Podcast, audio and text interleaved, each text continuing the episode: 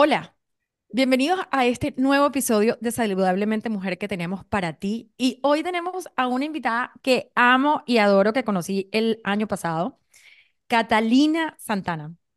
Catalina es diseñadora industrial, especialista en investigación de tendencias. Ella es la cofundadora y gerente de 101 Ideas desde el 2018 y ya les vamos a hablar de eso en el episodio de hoy el modelo de inclusión y productividad que tiene con 101 ideas, en donde incluye a la gente, a los adultos mayores, logra a través de alianzas públicas y privadas la conformación, imagínense qué belleza, de las comunidades productivas de personas mayores. Catalina cuenta con más de 12 años de experiencia como Cool Hunter, que ya nos va a contar qué es eso, analizando tendencias sociales, urbanas, culturales y de consumo. Y desde el 2016 investiga tendencias en torno a la longevidad y el edadismo. Me encanta esa palabra, nunca la había escuchado antes de conocerla a ella. Ella fue co-creadora del evento Palabras Mayores en alianza con LinkedIn Local Colombia.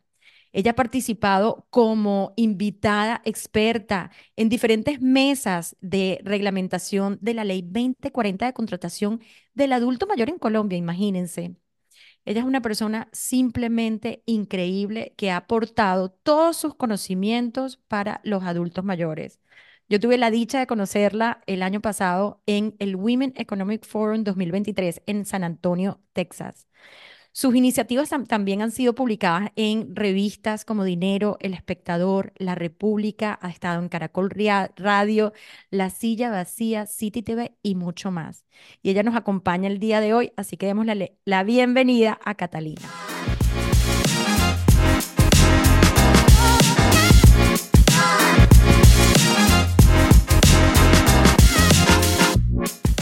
Cata, bienvenida a nuestro podcast. Qué gusto tenerte aquí el día de hoy. Eh, creo que va a ser una entrevista y un episodio súper interesante. Estoy encantada de escuchar. Además, tú eres una persona súper joven y me encanta cómo te enfocas en las personas de edad mayor o mayor edad, no sé cómo se dice. Eh, darles un espacio y darles una oportunidad. Quiero que nos cuentes todo, todo, todo, porque hacia allá vamos y qué bueno saber que hay alternativas para cuando lleguemos. Me encanta. Además, un tema del que no se habla mucho, así que por favor, aquí está, estamos encantados de tenerte aquí con nosotras. Bueno, vale, Yanni, mil y mil y mil gracias por esta invitación maravillosa. Para mí es un enorme gusto estar acá. Eh, amo los espacios que construyen y reconstruyen en torno al bienestar. Sé que ustedes se dedican a divulgar eh, en este espacio justamente todas las iniciativas enfocadas en esto.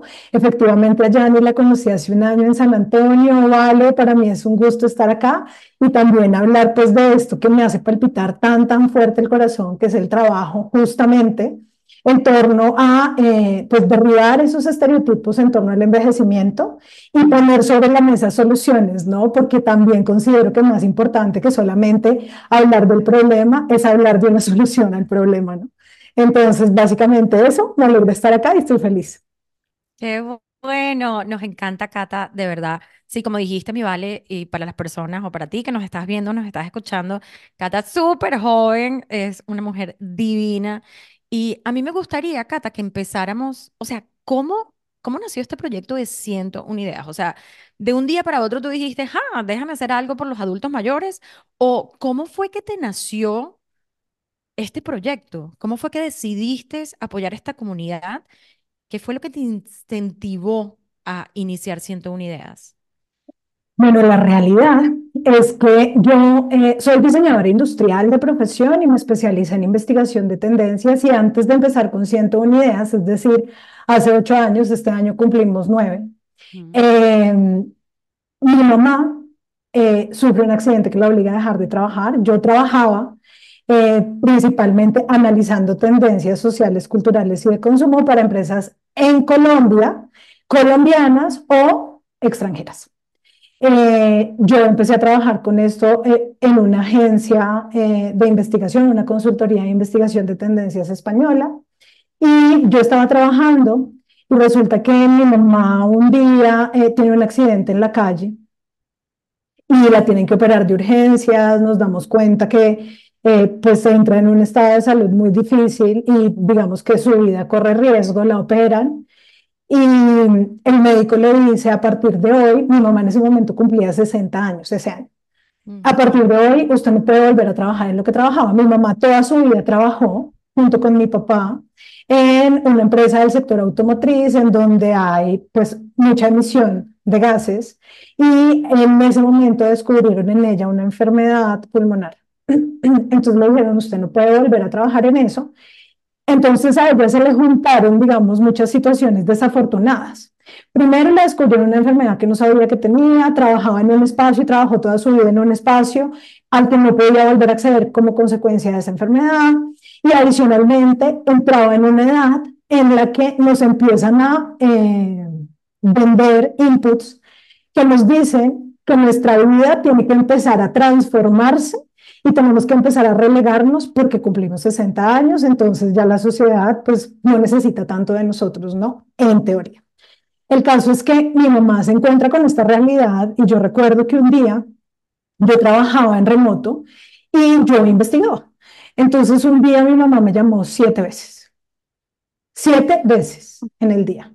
Ella estaba, En casa, estaba en la casa y me dice la primera vez, hola nena, ¿cómo estás? Seguimos hablando, seguimos hablando, pero ella nunca era de llamar tanto. Entonces le dije, al final la última llamada fue, mami, ¿tú estás bien? O sea, ¿te pasa algo? Y me dice, no estoy bien, pero tú no puedes hacer nada. Y le dije, ¿pero qué te pasa? Y me dijo, es que siento que mi vida se acabó, es que no me siento capaz de salir porque siento miedo de volver a accidentarme y además siento que en Colombia pues los espacios son hostiles, sabemos que Colombia es un país que tiene problemas de seguridad, eh, bueno, en fin, como que se juntaron muchas cosas y me dijo, siento que mi vida se acabó, que me quitaron el piso, que me dijeron, usted no puede volver a trabajar y a ser productiva, yo me siento súper productiva, entonces no tengo salida. Entonces me dijo, pero tú eres una persona joven, no tienes que preocuparte por eso. Y le dije, no, sí tengo que preocuparme y más que preocuparme, tengo que ocuparme. Y le dije, tranquila, que voy a buscar una solución. Entonces ya me dice, estás loca, no te metas en estas situaciones, tata, no tiene sentido. Y le dije, déjame, que yo voy a ver qué hago. Y lo que pasó, porque como yo investigaba, yo investigaba tendencias, entonces empecé a intentar entender desde la investigación cómo transitaban las personas en el mundo esta etapa vital y cómo transitaban las personas en América Latina esta, esta, esta etapa vital y en países como Colombia.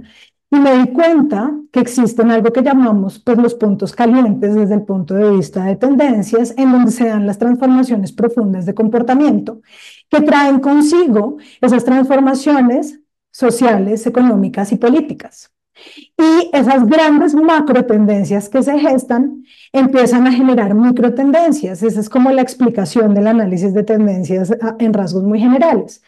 Y que el envejecimiento en estos países, en estos puntos calientes, eh, por las personas mayores que estaban transitando ese momento vital, pues será asumido de cierta manera y que estas personas estaban decidiendo no quedarse en su casa a ver televisión y decidiendo no asumirse personas mayores que no tenían nada que aportar a la sociedad.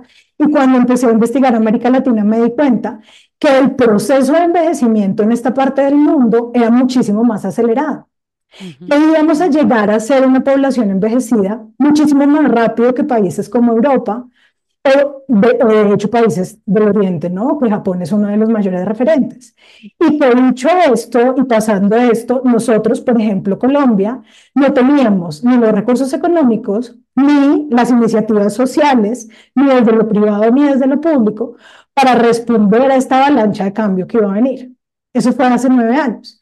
Entonces yo decía, o hacemos ya algo o nos vamos a ahogar cuando llegue. Y lo que ha pasado, o lo que está pasando, ¿no? Que desde ese momento empieza a gestarse la transformación, en la pandemia nos, nos damos cuenta cuántas personas mayores son, en el mundo, la situación de esas personas mayores y la exclusión que estamos haciendo de ellas. Y entonces hoy llegamos a un punto que se llama la economía plateada, la silver economy, esta nueva economía, que en ese momento nadie hablaba de eso, en ese momento se hablaba de medidas de compresión, de pegante para la caja de dientes y nadie pensaba que las personas mayores tienen mucho que aportar. Y es así como nace Centro de Ideas y cuando yo veo que este problema es un problema humano, le digo a mi esposo, tenemos que hacer algo. Pero no solamente por los mayores de hoy, sino porque tú y yo vamos a ser mayores. y si buscamos una solución en este momento, ¿quién lo va a hacer? ¿no? Entonces, cuando yo levanto el teléfono, después de las semanas, y le digo a mi mamá, tengo una idea. tengo una idea. Vamos a generar un modelo de inclusión productiva para personas como tú. Y me dice, ¿tú de qué estás hablando? Cata, no te metas en ese problema. Y le dije, sí, lo vamos a hacer, lo vamos a hacer, lo vamos a hacer. Entonces dije, ¿cómo lo materializo? ¿no? Porque realmente eso sonaba como algo muy etéreo. Entonces monté una página web, hablé con mi esposo, le dije, yo creo que esto es interesante, yo creo que esto para el mercado puede ser atractivo. Y él me dijo, pero tenemos que probarlo. ¿Cómo lo hacemos? Y lo que hicimos fue empezar a mandar esa página web y esa idea que teníamos, pues básicamente a los diferentes hubs de innovación y emprendimiento que hay en Colombia, que son incubadoras y aceleradoras. Él me dijo, si te escogen de una, quiere decir que esto es interesante para el mercado. Y así fue. Y básicamente me escogieron de una que se llama Cataliza, que lanzó IBM junto con dos organizaciones sociales, una se llama el Impact Hub Bogotá y otro La Arenera. Y principalmente eso fue lo que hicimos y fue maravilloso porque a partir de ahí hablé con mi jefe en su momento, que hoy es mi amiga y es mi mentora, que se llama Gemma Requena, y le dije, mira, estoy en esta situación y yo tengo un sueño y creo que encontré mi propósito. Wow. tengo que irme, pero no te quiero abandonar. Y me dijo, Cata, adelante. Y así fue la historia.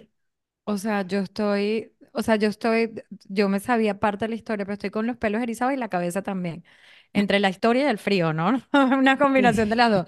Pero mm, eh, eh, eh, con Cata hablamos el año pasado, o sea, yo llevo ya año y medio trabajando con adultos mayores y la verdad es que es, yo, me doy cuenta con las clases que doy, con los comentarios que tienen, con lo que me dicen, porque muchos, o sea, son clases grupales, pero muchos me han hablado de su historia, están solos, se viven con su hermano, nunca se casaron o no tienen hijos, se le murió la esposa o los hijos están lejos. Y la verdad, cada vez, e, esto es uno de los trabajos más bonitos que yo tengo y es el dar clase. Em, porque, o sea, es un mercado que está tan, tan desatendido. Entonces, lo que, o sea, lo que tú nos dices y lo que has logrado, o sea, de verdad que es que como no puedo esperar a seguir haciéndote preguntas sobre esto. Y yo no solamente lo veo, y ahorita te doy la palabra, ¿vale? Porque yo no solamente lo veo con toda esta gente que lo doy clases, yo lo veo mucho con, con mi familia, con mis papás. Em, eh, mi, mi, mi, papá, bueno, ese se la pasa leyendo y aprendiendo, pero mi mamá me llama, no siete veces como tu mamá, pero nos hablamos tres, igual yo la llamo, ¿no? Tampoco es que ella es la que me llama, yo la llamo bastante, pero está sola, no tiene nada que hacer, o sea, ella es la encargada de la casa, entonces o sea, ella me cuenta, entonces me cuenta acerca de los vecinos, y, pero, pero no hay más nada. Entonces, el que tú le puedas dar el chance a estas personas de que tengan una vida proactiva, de que no es que se acabó tu vida porque ya no tienes un trabajo, es que te puedes conseguir un propósito, es que puedes ayudar, puedes hacer algo en tu vida. Y cuando nos, cuando hablamos, y ya lo hemos hablado antes, hemos tenido un episodio en donde hablamos de las zonas azules, eh, las zonas azules son donde las personas viven más tiempo y viven más felices y tienen una baja incidencia de enfermedades que son típicas de los adultos mayores. Y una de las razones es porque tienen ese propósito, ese significado de vida y tú les dando, estás dando la oportunidad a estas personas, o sea, de hacerlo. Y el otro comentario que, que quería hacer, hace dos semanas entrevistamos a Elena Dolinsky, que tú la conoces, si no han escuchado el episodio, por favor, escúchenlo. Y Elena todo, el todo lo que consiguió de hacer y lo que está haciendo con You Can Do It Global, lo hizo porque se le murió el papá y algunas veces hemos hablado mucho de esto, cuando tenemos adversidades en la vida, la tuya fue tu mamá su caída y tal vez verla en una depresión que te hizo. No, yo voy a buscar la solución a este problema. Entonces, la invitación aquí es también sentir que estas adversidades vienen para algo en tu vida. No es que por qué me pasó a mí, por qué mi mamá no hizo esto. No, es porque esto era lo que necesitaba pasar para que tú salieras consciente de una idea. No sé, vale. No, este, me, ha encantado escuchar a Cata porque mm, justamente eh, siento y cada vez lo veo más. Eh, yo voy mucho para Ecuador, yo soy ecuatoriana y voy mucho cuando voy a mi país, veo estos casos de, gente que conozco que cada vez vaya acercándose a los 60, 65 años y ni siquiera tanto, llegan a los 50, 55 y ya empiezan a quedarse sin opciones laborales, sin ideas de qué hacer, para dónde enrumbarse. Em, y todavía hay mucho, muchos, em, muchas barreras que derribar en ese sentido, ¿no? Muchas formas que se pueden implementar para cambiar la vida y darle un propósito justamente. Lo que tú mencionabas de las zonas azules, em, lo habíamos hablado y yo manejo mucho en mis charlas de menopausia a las mujeres maduras el tema del ikigai, que es el propósito, ¿no? Que manejan en las zonas azules en el Japón, en Okinawa. es buscar, es buscar, o más que buscar es volver a encontrar o, o escarbar un poquito dentro de uno y descubrir cuál es ese propósito. Cata, cuéntanos cómo en lo que tú has trabajado en estos años, en lo que tú has podido ver trabajando con personas mayores, ¿Cómo pueden encontrar, cómo pueden reencontrar, mejor dicho, su propósito cómo y cómo lo pueden llevar a mm, acción? ¿Cómo puede quedarse no solamente en un propósito, sino que ya se transforma en algo que ellos pueden, em, de lo que pueden vivir o algo que los apasiona, algo que los mueve todos los días a levantarse y tener un sentido en la vida? Bueno, pues mira, la realidad es que nosotros a lo largo de estos años que venimos trabajando con comunidad, nos hemos dado cuenta que para las personas de esta generación hablar de propósito es algo súper novedoso.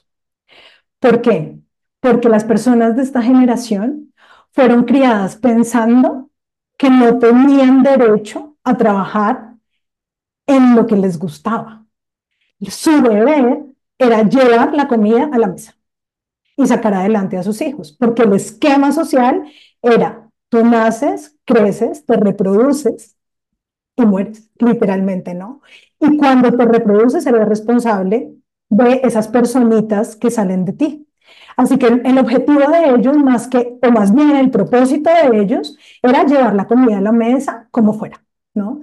Entonces llega este momento vital y te dicen, es que resulta que ese era un objetivo en su momento, que usted cumplió o no, lo sabemos, pero usted puede reexplorar ese propósito y el propósito a lo largo del transitar de la vida se puede transformar y de hecho se transforma, ¿sí? Entonces, usted puede empezar a pensar no en un retiro de la vida, sino en una reubicación en la misma. Nosotros en Colombia, desde 101 Ideas, lo que hacemos y lo que hemos hecho, pensando pues en casos especiales específicos, es nosotros impartimos talleres no solamente a personas que están interesadas en esto, sino también ofrecemos talleres dentro de las empresas en donde acompañamos esa transición a la jubilación para que no llegues de repente y te digan, usted era un contador y ahora no es nadie. Porque la realidad es que ser contador es parte de la vida, es lo que hago, no es lo que soy, ¿no? Entonces, por ejemplo, ¿no? Hablando de una profesión, eh, entonces, eh, básicamente lo que nosotros hacemos es impartir talleres de propósito de vida. De hecho, hablamos del Ikigai, tenemos un equipo de personas eh, experto en esto. Y luego de que las personas se autorreconocen como capaces de tener sueños y nuevas metas, estén en la edad que estén, ahí sí empezamos a aportar herramientas en ellos que les permitan o ser emprendedores si quieren, o eh, simplemente ser voluntarios en algo, si quieren, porque ser productivo también es generar algo que me produzca satisfacción a mí, así no necesite el dinero. Puede ser dinero, pero puede ser lo dado, ¿no? Puede ser compartir mi conocimiento. Entonces nosotros tenemos un programa específicamente para eso. Pero también puede ser, oiga, no, sí, yo fui súper productivo toda la vida, un hombre o una mujer, Y yo soy abuelo, porque no todo el mundo que tiene más de 60 años es abuelo, por favor, no les digamos abuelitos a todo el mundo, porque no todo el mundo es abuelo. Entonces, pero no, yo realmente lo que quiero es dedicarme a disfrutar a mis nietos, o dedicarme en la casa a cocinar, punto. Yo no quiero vender nada, simplemente quiero eso, o quiero, me encantaba escribir y nunca lo pude hacer porque no pensé que pudiera vivir de eso. Bueno, entonces voy a escribir un blog, así no vende nada pero quiero compartir mi conocimiento. ¿Me explico? Entonces es como para nosotros la productividad es vista desde una lupa y un espectro amplio en el que tú puedes ser productivo de la manera que tú quieras ser productivo, ¿sí? Teniendo la edad que tengas. Y para nosotros en 101 Ideas lo que vale y lo importante es lo que podemos hacer hoy y ahora. Lo que ya no podemos hacer, no importa, ya lo hicimos. Levantarnos trabajar 25 horas, no sé, trabajar 18 horas, correr muy rápido, eh, responder a todo muy rápido. Si no lo puedes hacer ahora, no importa. Lo, vamos a trabajar con lo que puedes hacer hoy. Y ahora, eso es lo que nos importa. Y esas son las herramientas que tenemos y las usamos. Básicamente es eso. Increíble. O sea, me encanta me encanta el hecho de que lo puedas hacer. Me metí en la página web y dice mayores de 50. Yo dije, bueno, ya yo, ya yo puedo ser parte de Siento una idea. Definitivamente pues tú también, Valeria, así que no te rías y no pongas esa cara. No, no, no, pero es que, ¿sabes? No, perdón que te interrumpa, pero es que cuando yo vi que era 60, dije, ¿por qué? O sea, al inicio, cuando estaba leyendo las notas antes, decía, ¿por qué 60? Si es a partir de los 50 que ya muchas personas empiezan a ser eh, no quiero decir la palabra despedidas, pero como que los empiezan a liberar de las compañías por años de antigüedad, porque tienen, no sé, trabajando 30 años en la misma compañía, porque es un recurso caro, etcétera, y los empiezan a liberar a partir de los 50, 55. Yo tengo muchas amigas en Ecuador que, em, que están ahora mirándose al espejo y dicen, ¿y ahora qué hago? Y no tienen idea para dónde agarrar.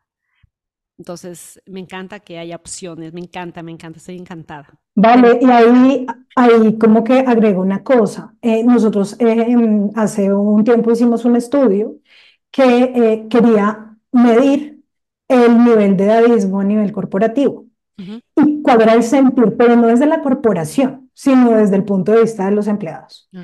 Y medíamos cuál era la edad a la cual se sentía exclusión por edad.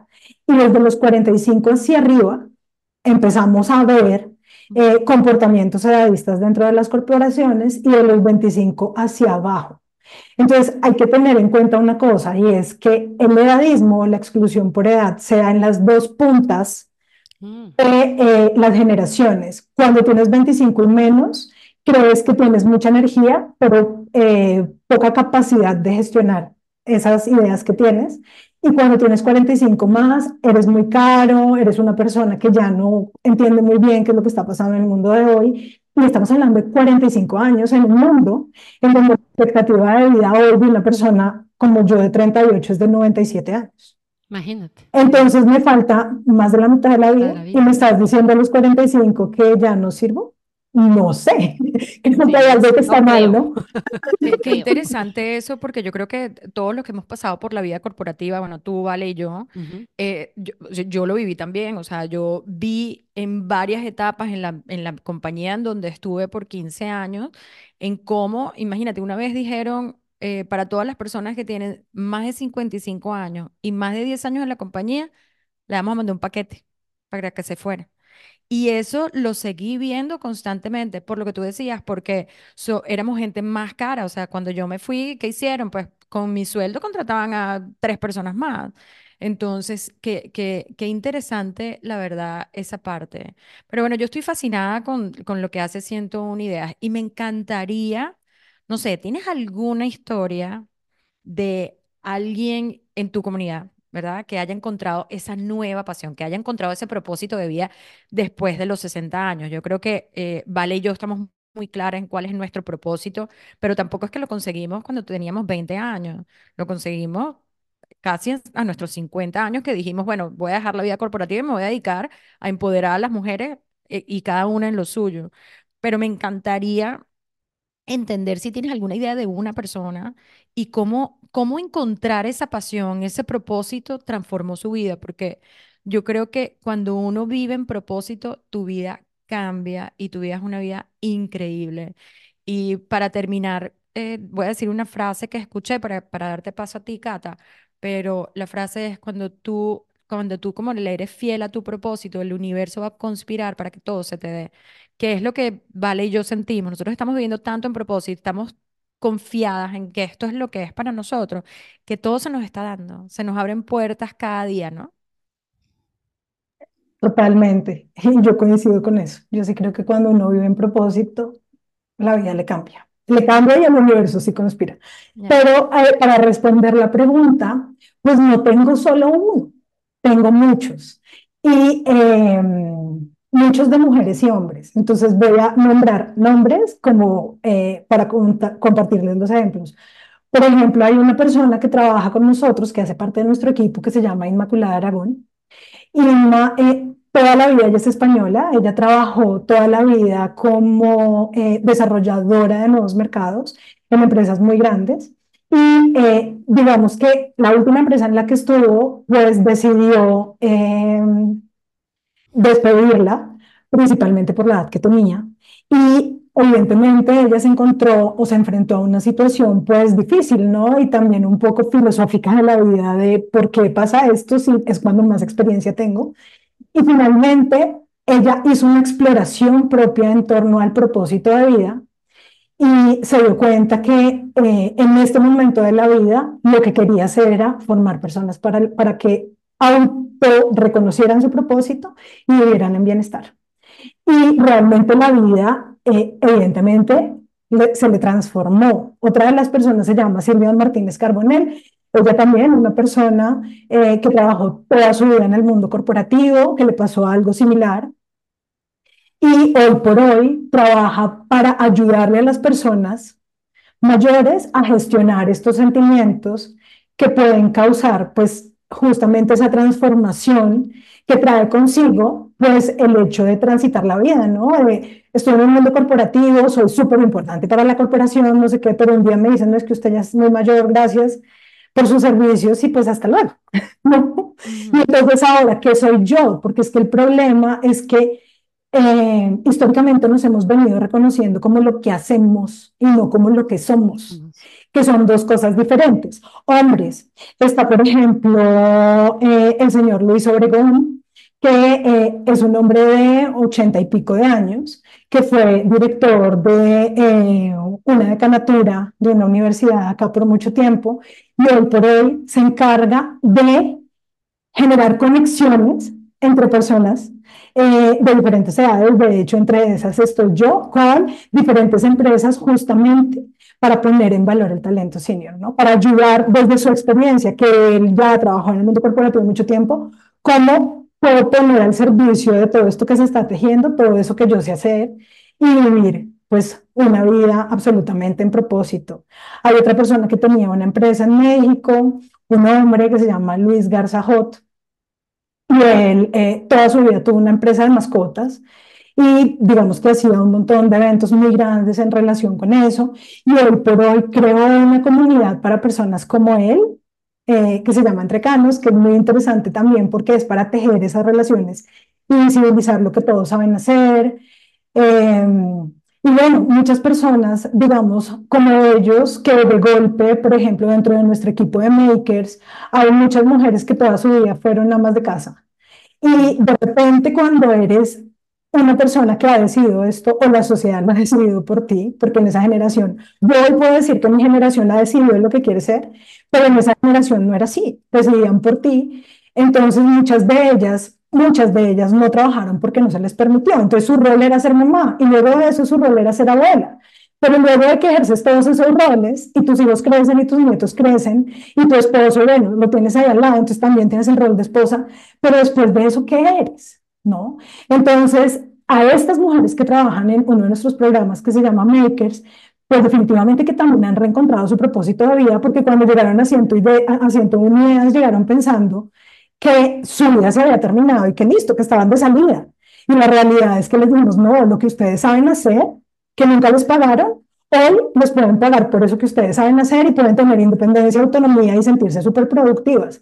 Y yo creo que eso también hace parte, porque no es solamente esas historias un poco de los grandes empresarios o quienes han tenido grandes cargos en corporaciones, sino también personas que de golpe han decidido ejercer otros roles o a quienes les han impuesto otros roles en la sociedad, pero que en algún momento también reencuentran su propósito de vida y se vuelven emprendedoras y tienen autonomía. Y entonces, bueno, ya, yo ya pasé por todo eso, tengo 65 años, pero hoy por hoy, eh, pues trabajo para 101 ideas y vendo los productos que hago.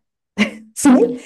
Entonces, como que hay mucha variedad de historias eh, que me llenan de satisfacción, de hecho, y que, y que es maravilloso pues poder estar como una persona joven cerca de eso porque es como que me recuerda todos los días que cuando ese momento llegue para mí, hay salidas, hay opciones, hemos creado opciones y hay mucha gente que está creando opciones.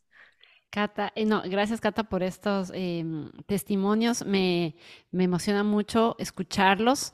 Eh, mi papá tiene 80 años, 83, eh, y yo pienso en él y digo, wow, si lo hubiera tenido esa opción que tiene el señor este, que mencionabas, que era decano de una facultad y tal, de la universidad y que ahora apoya, él está muy sano, pero yo me imagino que estas personas que tú nos hablas, todas deben tener muy buena salud, o sea, eh, o, bastante buena salud y buena actitud y como que contentos, se levantan felices todos los días porque tienen algo en qué ocuparse y no en qué preocuparse, ¿no? En lo que, lo que no tienen, sino en lo que sí tienen, me encanta.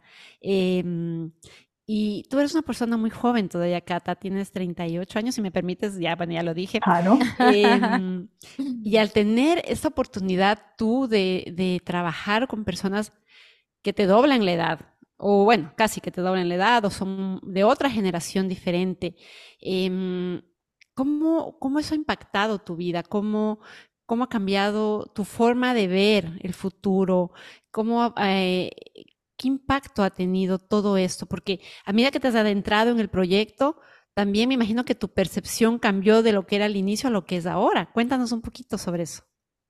Bueno, vale, hay un pequeño paréntesis. La gente que está con nosotros, eh, cuando hablamos de bienestar, que es un concepto dividido y fraccionado que me encanta, puede que no tengan un perfecto estado de salud, pero encontrar y tener propósito, es decir, saber para qué me levanto todos los días, claro que cambia tu vida, te da felicidad y así tengas una enfermedad de X, pues eso permite eh, que tu corazón se llene de vitalidad, ¿sí? Y tu cabeza. Entonces, ahí eh, ese era como un paréntesis. Y eh, por otro lado, ¿cómo ha cambiado mi vida? Pues de maneras inimaginables. La realidad es esa, miren, cuando nosotros empezamos con 100 unidades, digamos que el largo, a lo largo de todo este tiempo, nosotros hemos tenido la oportunidad de ser acelerados y cuidados, eh, mentorizados por personas, entidades, instituciones absolutamente maravillosas que yo nunca jamás en mi vida pensé poder alcanzar. Y yo creo que es por vivir en propósito, como dices, Yanni. Pero em, cuando yo empecé, yo me acuerdo que yo tenía una mentora que se llama Alexandra y era una mentora espiritual en uno de los programas. ¿Por qué? Porque es muy importante en todos estos programas de emprendimiento entender el ser, ¿no? Entonces, em, yo me acuerdo que ella me decía, ¿por qué haces lo que haces? ¿Para qué haces lo que haces? Eso fue al principio. Y yo le decía, porque yo quiero cambiarle la vida a las personas mayores. Y me, me dijo, necesito que reflexiones en eso que estás diciendo. Pues imagínense que yo me di cuenta que la realidad es que yo no le voy a cambiar la vida a nadie. Es decir, la vida de todos continúa, esté Catalina o no esté Catalina, esté 100 unidades o no esté 100 unidades, continúa de la manera que sea. La realidad es que quienes estaban cambiando mi vida eran las personas mayores. Mm. Y al cambiar mi vida, yo podía ejercer acciones que realmente impactaran de manera positiva en Colombia, si Dios quiere, y todo sale bien en el continente y si todo sale bien en el mundo, porque lo que yo quiero es justamente eso, que entre todos dejamos una transformación del imaginario de lo que significa envejecer, porque nos haría menos daño a todos, ¿no? Porque es que envejecer es inherente a estar vivo. Envejeces desde que naces, empiezas a envejecer. Entonces, yo siento que estar cerca de personas experimentadas no solamente me ha cambiado la percepción de, los, de lo que significa envejecer, de lo que significa vivir, de eh, cómo se puede uno proyectar, prever un montón de factores, ¿no? Como de organizarse financieramente para la vejez, como de vivir la vida en plenitud, como de no preocuparse de más por cosas que no merecen la pena, que son reflexiones que me han dado ellos y que he descubierto gracias a estar en interacción con personas mayores, sino que además haciendo unidades como modelo de negocio, pues ha enriquecido absolutamente, porque me, no sé, en, diferentes, en las diferentes verticales que nosotros tenemos, hay personas mayores, por supuesto, que me dicen, Cata, de golpe te estás equivocando en esto, Cata, podríamos hacer esto mejor, Cata, desde mi experiencia podemos hacer esto. Pero para eso también es importante tener una escucha activa. Y cuando hablamos de una escucha activa, desde mi parte, uno siendo joven, ¿no? O sea, para que la relación sea de ida y vuelta y para poder capitalizar lo que me están diciendo como persona joven, una persona mayor, pues la diferencia entre la escucha y la escucha activa es como la diferencia que hay entre un barquito de papel y un avión transoceánico, ¿no? Y es, básicamente, si yo te escucho pero no te presto atención, pues eso va a pasar por encima mío, pero si yo te escucho con atención activamente y reflexiono acerca de lo que me estás diciendo, tu persona mayor, pues realmente en el caso de 101 ideas hemos logrado a través de eso modificar el modelo. Nosotros dentro del equipo somos personas de diferentes generaciones y eso pues realmente mi sentir es que hemos a través de esa estructura pues logrado transformar el modelo, llegar a lugares maravillosos, eh, impactar a más personas, tener más credibilidad, entender que desde la humildad y desde reconocer lo que está bien y lo que no está tan bien y lo que hay que mejorar, pues podemos salir adelante y, podemos realmente impactar de la manera que queremos impactar. O sea, que las personas mayores, de verdad, para mí son, yo siento que yo tengo, me ponen cogida de la mano. Así. Y si yo me equivoco, les puedo jalar y decir, ¿qué hago? Y a mí me dicen, no, Cata, tranquila, puedes hacer esto, o sugerimos que hagas esto. Para mí ha sido maravilloso, maravilloso, realmente. Eh, qué belleza, Cata, qué lindo. O sea, me encantó lo que dijiste y creo que me siento, eh, y yo creo que Vale y yo nos podemos sentir que se relaciona también a nosotros, pero cuando dijiste no es que yo le esté cambiando la vida de ellos, es que ellos me la están cambiando a mí. Y eso me encanta porque lo vivimos cada vez que damos una charla, cada vez que tenemos un cliente. Em, al menos en mi, mi parte, cada vez que yo hago esto, hay un dicho que dice, cuando una persona enseña, dos aprenden. Entonces, no es solamente la otra persona escuchándome a mí diciéndole, no, que tienes que comer esto, es que yo también estoy aprendiendo, es que yo he hecho cambios, más cambios en mi vida, sabiendo lo que tengo que hacer simplemente porque lo estoy enseñando o simplemente porque me motivan. A mí, em, y creo que tiene mucho con el servir, cuando uno sirve eso te ayuda más a ti que a la otra persona. Definitivamente. O sea, seguro está ayudando a la otra persona, pero definitivamente a uno lo está ayudando. Em, a mí me encantaría que, que nos comentaras, tú hablas mucho de ser proactivo, de la productividad, pues de estas personas mayores, pero ¿qué herramientas específicas tú recomendarías, verdad, para seguir, para, no sé, a mis papás, a los papás de Valeria, a, a los papás de las personas que nos están viendo, nos están escuchando?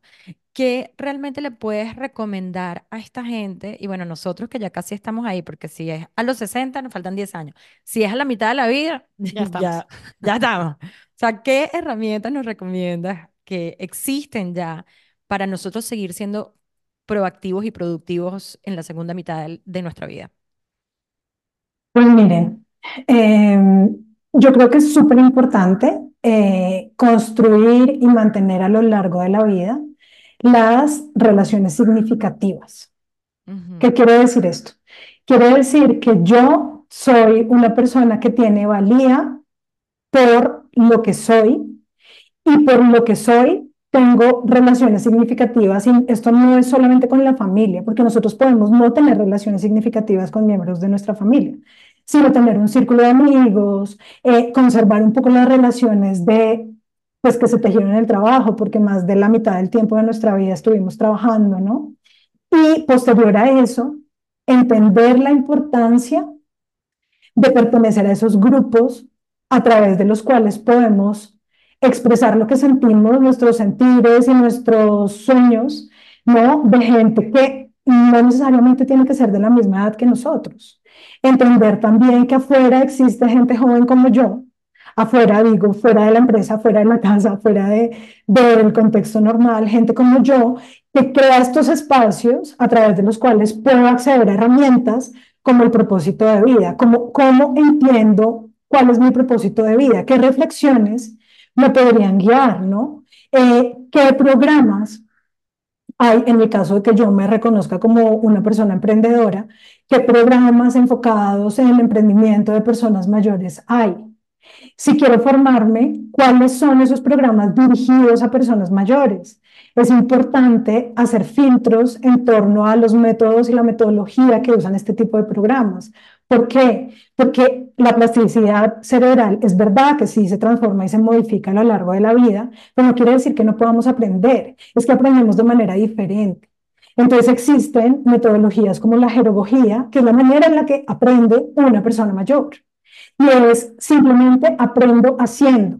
No te sientes a darme una clase magistral porque no, o sea, no es la manera en la que aprende una persona mayor.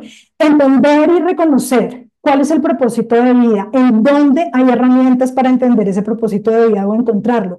Eh, conservar las relaciones significativas, encontrar espacios de socialización en el caso de que quiera montar un emprendimiento de networking, cuáles son los programas gubernamentales o privados que existen en nuestros países o en los países para poder acceder a esa formación, a esos fondos que incentiven el emprendimiento. Si de golpe quiero volver a emplearme, pero no emplearme como lo hacía antes, sino básicamente a tiempo parcial y demás, pues cuáles son las leyes en mi país que cubren este tipo de sueño que tengo. ¿no? En Colombia, por ejemplo, hay una ley que incentiva la contratación de personas mayores que están en etapa jubilatoria, pero no han alcanzado la jubilación, porque nosotros en América Latina somos uno de los países que tiene algo que yo llamo el mayor hueco pensional de la región, y es que solamente el 23% de las personas mayores en Colombia acceden a jubilación. Y entonces, ¿qué pasa con el otro 77%? Pues hay que mirar cómo yo si tengo esa necesidad, pues puedo acceder a los diferentes programas. Eso es lo que yo recomiendo, como eh, hay una situación que se ve muy recurrentemente y es que los hombres, a los hombres, les cuesta muchísimo trabajo a los hombres de esa generación levantar la mano y decir, oigan, em, me están pasando muchas cosas. Me siento deprimido porque pues yo era el proveedor, entonces ya no soy el proveedor y no tengo esa figura. Socialmente eso para mí emocionalmente es muy complicado. Entonces, oigan, ¿qué programas hay? ¿Con quién puedo hablar? A los hombres les cuesta más que a las mujeres, ¿no?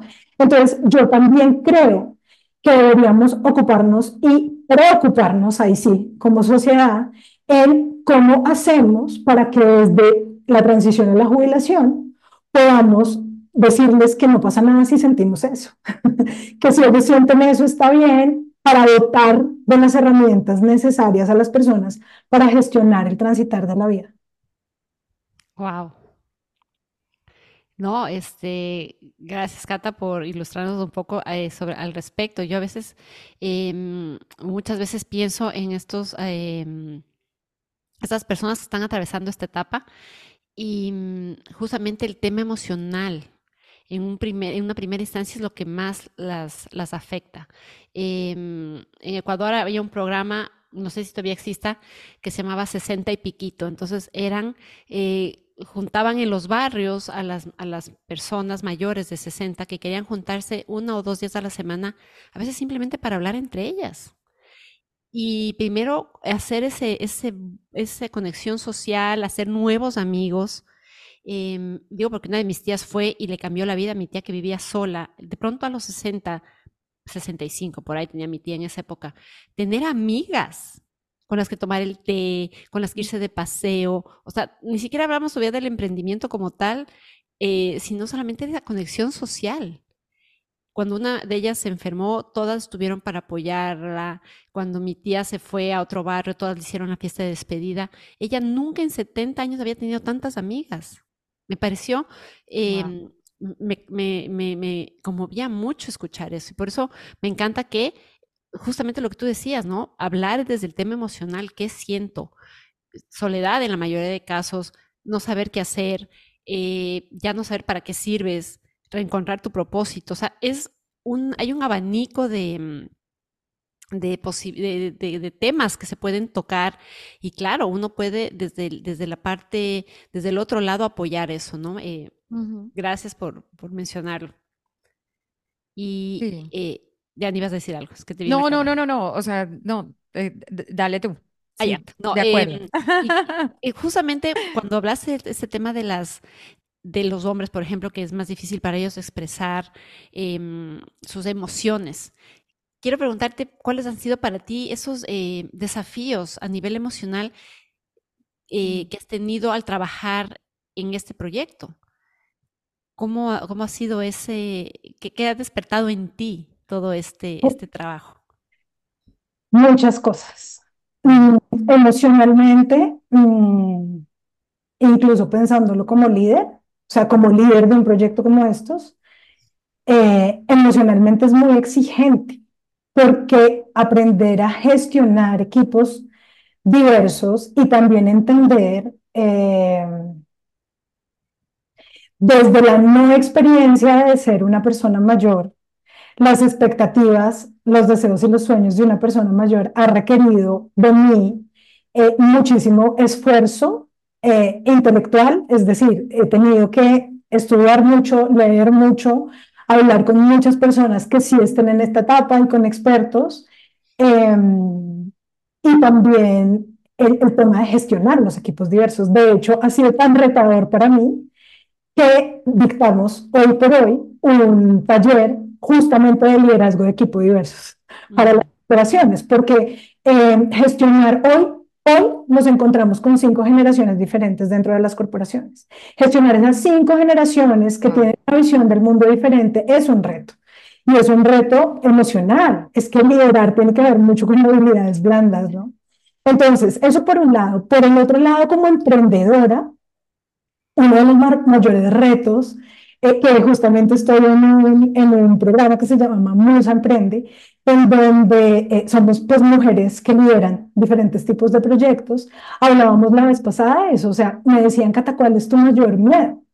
Y yo les decía, no lograrlo, pero no por mí, sino porque yo he sentido que de mí dependen eh, las expectativas de muchas personas mayores a quienes les he hecho una promesa. Entonces, emocionalmente es una carga, pero está mal que lo vea de esa manera, porque, a ver, yo hago lo que puedo con las herramientas que tengo y quiero que salga bien, pero si no sale como yo lo sueño, pues, es decir, no es que no lo haya hecho eh, con todo mi esfuerzo, ¿me explico? Eso por, por otro lado. Y por otro lado, teniendo contacto con personas que tienen 90, 80 y pico, pues digamos que son personas que ya han transitado parte, gran parte de su vida y que mm, están expuestas a mayor vulnerabilidad en términos de salud, ¿no? Entonces, el hecho, por ejemplo, en pandemia fue muy, muy duro, porque tuve una crisis de ansiedad real, ansiedad, ansiedad, porque, claro, digamos que sabemos que los más vulnerables en términos de salud eran las personas mayores y eh, muchas de estas personas vinieron a buscar refugio en 101 ideas, pero yo directamente tomé el control yo. Y yo no soy psicóloga. Entonces me, me transferían todos sus temores, que son emociones que yo no sé gestionar, porque no tengo la preparación para hacerlo, ¿no? Entonces ahí yo decía, de verdad, entré en una crisis de ansiedad, porque era como, quiero hacer tanto y ayudar tanto, pero es como cuando tu cuerpo está inmóvil, pero tu cabeza está corriendo. E, eso era, ¿no? Y entonces obviamente mi cuerpo se afectó y mi bienestar emocional también, o sea que los retos han sido a diferentes niveles, muchísimos, pero lo bueno de todo esto de, de, transitarlo, gestionarlo, buscar las herramientas, buscar ayuda, conversarlo, generar estas redes de mujeres que como ustedes eh, apostamos por un propósito, por generar un impacto, por hablar de lo que no se habla, pues es justamente que aliviana la carga, que me ayuda a entender cómo hacerlo, por qué hacerlo, hasta dónde llegar eh, y a no confundirme, ¿no? Porque yo no soy todopoderosa ni superpoderosa. Y eso lo tengo que, que tener muy claro para no sentirme responsable, pues de todo. O sea, yo, yo te voy a decir algo, y si nadie te lo ha dicho hoy, tú eres una persona simplemente impresionante, es una persona única que está haciendo cambios en el mundo Entonces, todo lo que puedas sentir, todas estas emociones, es normal que lo sientas, el miedo de fracaso, el, el que algunas veces estés como abajo, arriba, está bien, pero estás en el camino correcto. Y, o sea, estoy súper orgullosa. Gracias. Gracias, Jenny. Quiero, antes de, bueno, Valeria y yo tenemos tres preguntas que siempre le hacemos a todas nuestras mujeres inspiradoras, pero quiero que terminar con algo. Tú, em, tú hablas mucho, bueno, de todas estas generaciones que tienes en la compañía, obviamente o sea, tú estás también, tú no solamente estás contribuyendo a esa productividad y a ser proactivo de los adultos mayores, o sea, tú también estás haciendo contribuciones significativas para los más jóvenes, ¿verdad? Porque están viendo lo que tú estás haciendo, la capacidad de una persona tan joven como tú. Em, ¿cómo te sientes en hacer esas contribuciones tan significativas a estas nuevas generaciones y qué esperas también que aprendan de tu experiencia y de tu sabiduría. Bueno, pues eso que me has dicho, muchas gracias por las flores. Em, en realidad, cuando empezamos con 101 ideas, yo le decía a mi esposo que tiene dos años más que yo, em, que teníamos que apuntarle, Nico, que teníamos que apuntarle a esto, que teníamos que apuntarle a esto, pero no solamente por los mayores de hoy, sino por los del mañana. Que íbamos a hacer él, yo, nuestros amigos, nuestros sobrinos, nuestros hermanos, ¿no?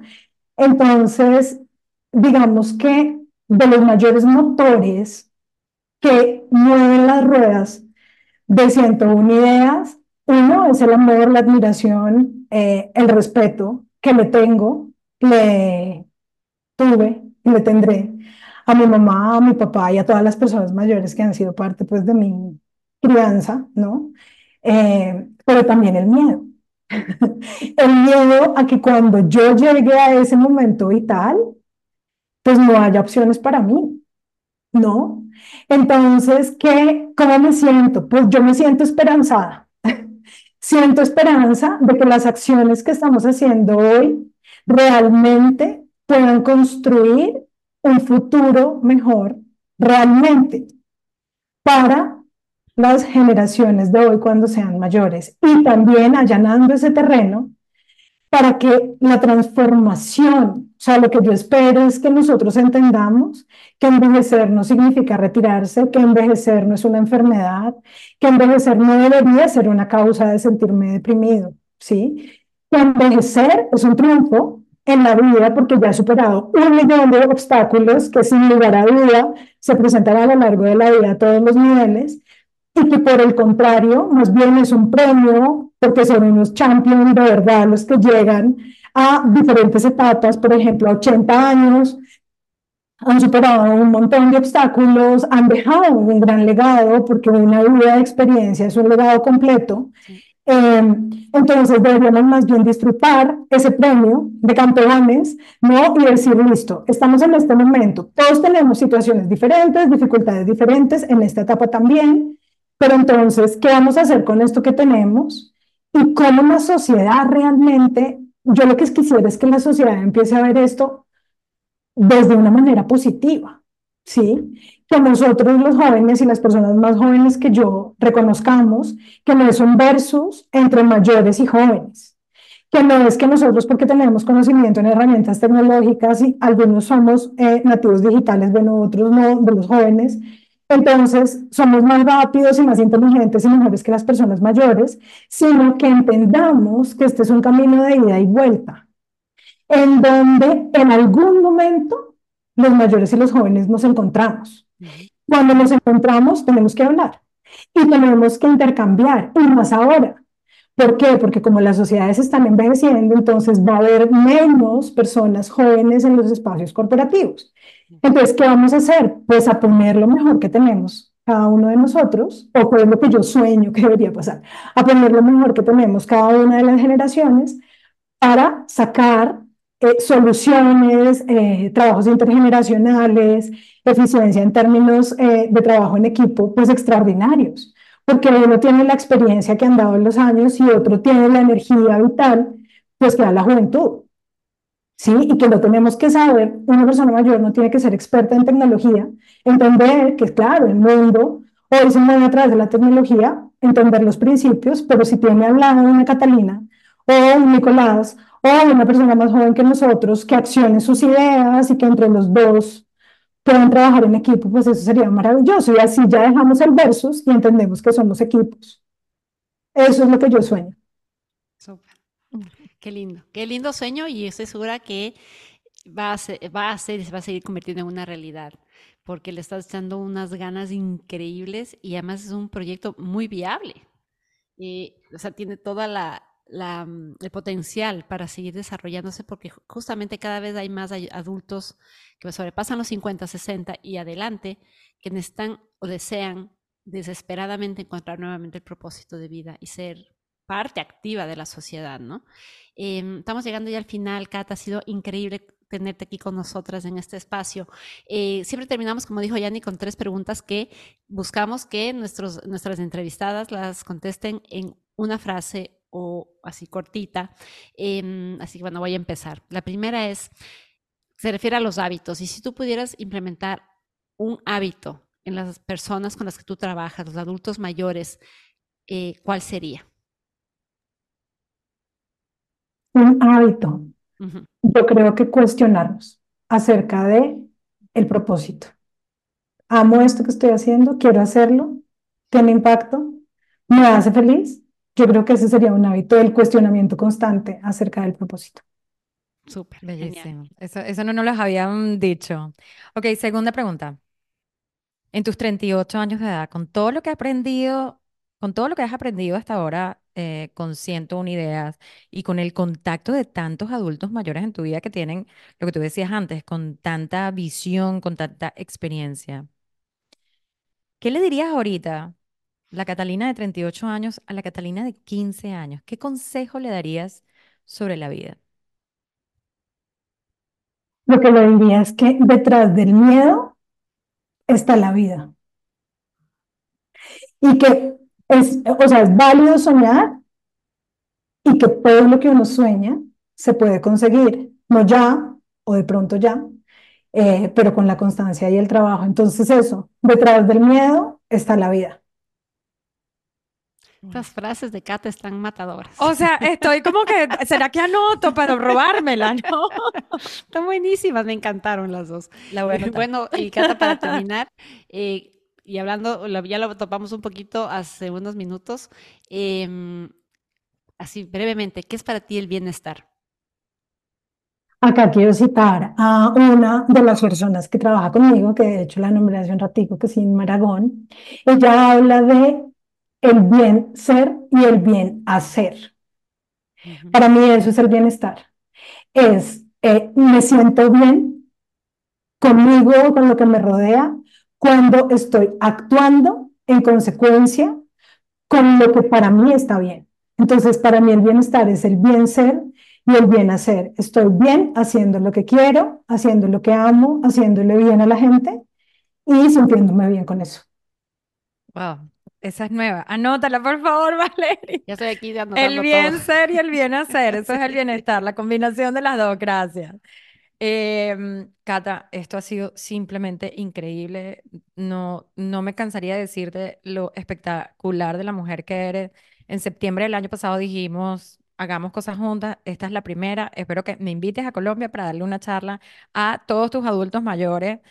Em, y yo quiero que le digas a, a, esta persona que nos está escuchando, nos está viendo, o sea, ¿qué pueden hacer? ¿Cómo te pueden contactar? ¿Qué, qué, cómo podemos ayudar a 101 ideas a que, bueno, no se quede solamente en Colombia, sino vayan los, a, a, más países? O sea, ¿qué podemos hacer nosotros para que esto no se quede en 101 ideas, sino que sean millones y millones de ideas infinitas? Bueno, nos pueden encontrar en internet, nuestra página web es www.101ideas.co. En redes sociales nos encuentran en todas como arroba 101ideasco. En Instagram, arroba el orgullo de la edad, que es nuestro eslogan de marca. Mm. Y eh, como pueden eh, contribuir compartiendo, comentando, recibimos sugerencias, no importa la extensión de la sugerencia que tengan, para nosotros todo lo que opinen es importante y lo vamos a capitalizar. Y lo que, lo que quiero y lo que sueño es que nuestros programas pues realmente puedan pasar fronteras.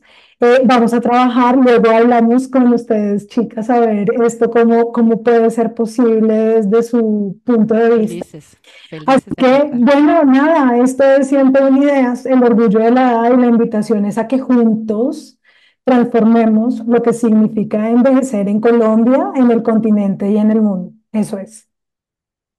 Muchísimas gracias, Cata. Gracias a ustedes, he sido feliz y he hablado de lo que amo.